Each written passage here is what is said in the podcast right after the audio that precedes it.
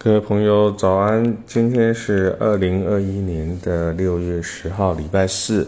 我们要来谈《公司事》第四本书里面的一首新诗啊，它是在一百一十一页，题目叫《一根针》。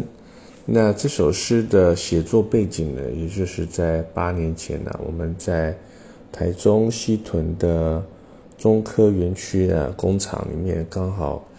有这个机器呀，啊，有一点小问题。那外聘的顾问呢来检查，突然间呢讲说，哎，赶快找一根针啊，他要来做一个测试。结果全公司上下找不到一根针啊，一根针。好，那就是缝衣服的针。所以我就来写这首诗。外聘的技术顾问来到公司参加会议。看着我们的产品，突然要求要找一根针。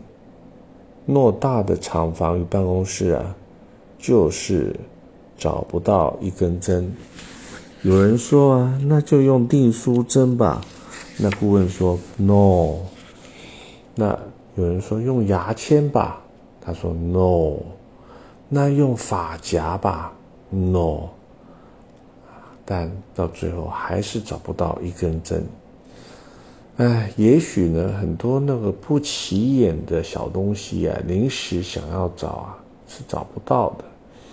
这就好像自己二十年前呢，曾经接过了一张情书，那里面的诀别的字眼啊，宛如扎人的针。那当时写信的人呢，跟读信的人呢？现在早已淡忘那曾经走过的一切一切。写信的人呢，收信的人呢，目前呢，都各自为了生活而繁忙。